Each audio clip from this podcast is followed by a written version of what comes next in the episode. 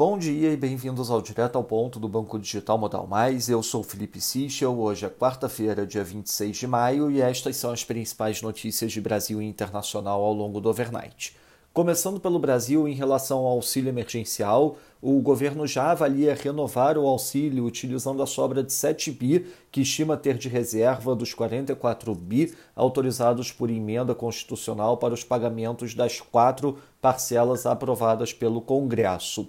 Isso daria mais tempo para o governo finalizar a proposta do novo Bolsa Família, que tinha um texto já pronto, mas teve as discussões reabertas por determinação do ministro da Cidadania, João Roma.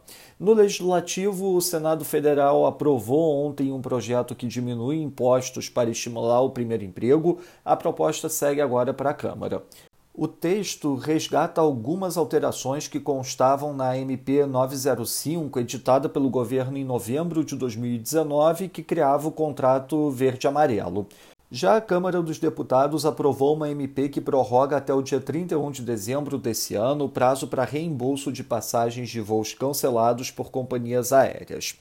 De resto, segue a preocupação em torno do avanço dos dados de Covid, principalmente em torno do aumento da ocupação hospitalar no estado de São Paulo e na região metropolitana, além do surgimento da cepa indiana, agora também no interior de São Paulo, que tem preocupado os gestores públicos. Passando para o setor internacional, nos Estados Unidos, o governo remove oficialmente a Xiaomi da lista restrita por conta de vínculos com o exército chinês. Já o presidente Joe Biden afirmou que impor sanções agora contra Nord Stream 2 seria contraprodutivo. Na Nova Zelândia, o Airbnb manteve a taxa de juros inalterada conforme o esperado. As projeções da autoridade monetária indicam que a taxa de juros pode subir no segundo semestre de 2022. Na China, segundo a Reuters, o regulador bancário pede que os bancos reduzam posições de clientes de varejo a produtos ligados a commodities.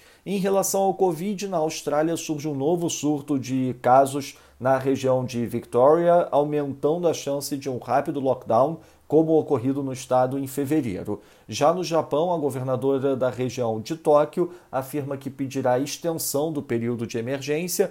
Já um OpenNet no jornal local pede o cancelamento das Olimpíadas.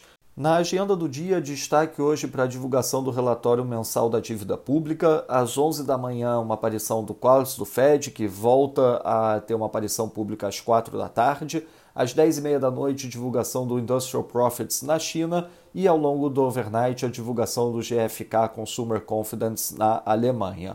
Nos mercados, o dólar index avança 0,10%, destaque para o dólar neozelandês, que na sequência da decisão do Airbnb valoriza 1,09%. Nas moedas de países emergentes, o peso mexicano avança 0,11%, enquanto o rand sul-africano valoriza 0,20%. Já no mercado de juros, o título americano de 10 anos abrindo 1 basis point, enquanto o Bund, título alemão de 10 anos, fecha 3 basis points.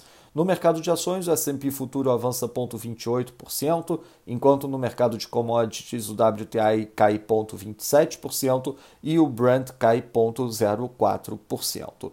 Essas foram as principais notícias do overnight. Um bom dia a todos. Até o nosso próximo podcast direto ao ponto do Banco Digital Modal Mais amanhã.